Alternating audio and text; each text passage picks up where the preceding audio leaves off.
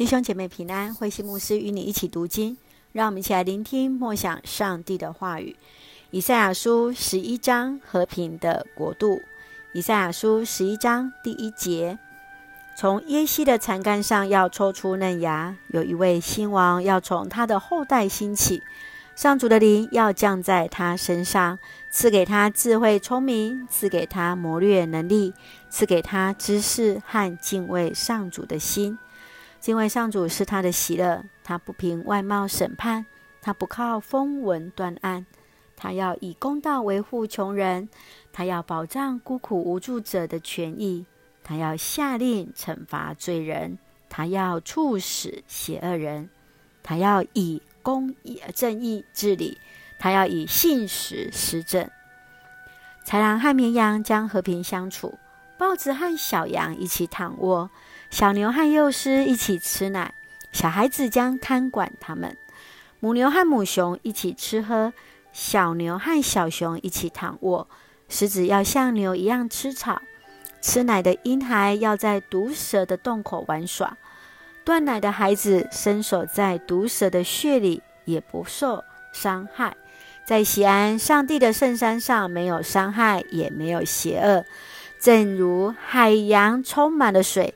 大地将充满对上主的认识。那一天来临的时候，从耶西的根要兴起一位新王，他要成为列国的旗帜，万民要向他进贡。他的京城辉煌耀显显耀。在那一天，主要再次用他的全能使流亡的子民还乡，他们要从亚述和埃及，从巴特罗、古时、以南、巴比伦、哈马和沿海各地，以及从各海岛归回故国。上主要升起旗帜，使列国知道，他已经把分散在四面八方的以色列人和犹太人都聚集起来，令他们归回故土。以色列不再嫉妒犹大，犹大也不再仇视以色列。他们要联合起来，对付在西方的非利士人，讨伐在东方的人。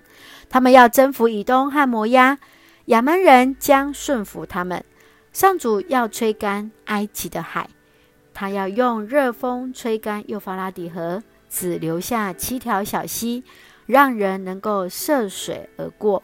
将有一条平坦的大道，让残存在亚述的以色列人走回来，正如以色列人的祖宗当年从埃及出来一样。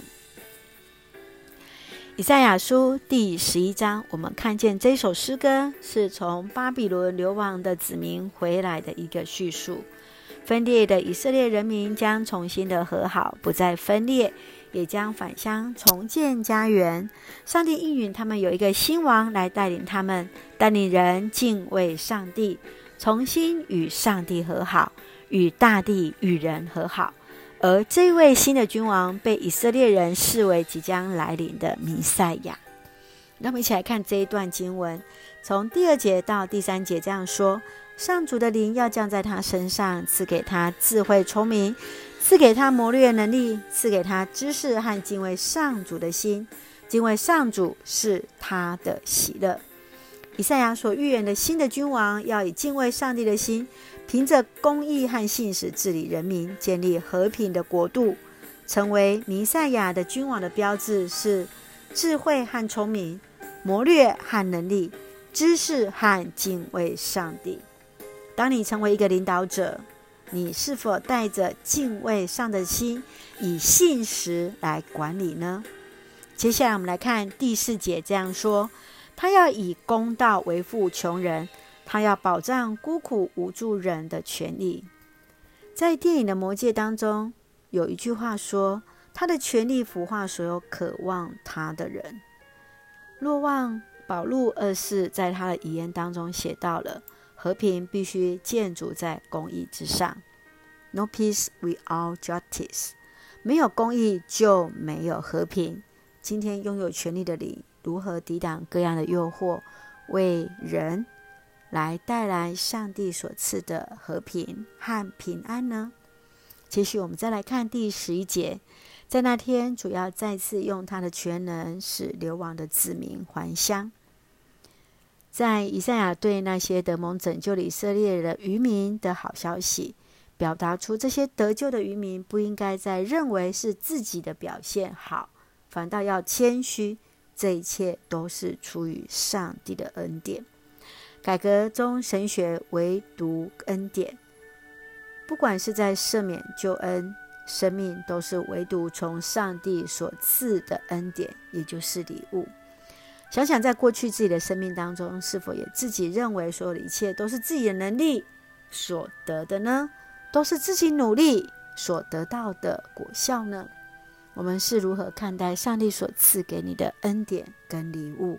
我们是否也能够再一次谦卑在神的面前，知道是的，唯独都是上帝的恩典。我们一起来看这一段的金句，十一章第二节：上主的灵要降在他身上，赐给他智慧聪明，赐给他谋略能力，赐给他知识和敬畏上主的心。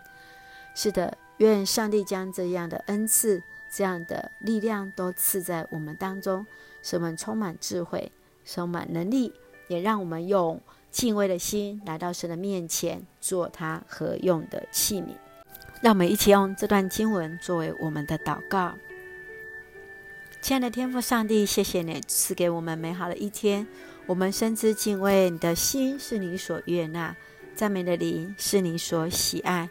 愿你的灵降临在我们身上，一生敬拜你，恩待保守我们弟兄姐妹身体健壮，灵魂兴盛，在接受疫苗当中一切平安，赐下平安喜乐，在我们所爱的台湾，我们的国家，祝福我们的总统与团队成为公益、怜悯、谦卑、与主同行的仆人，赐给他们真正的智慧治理国家。感谢祷告，奉主耶稣圣名求。阿门。愿主的平安与你同在，弟兄姐妹平安。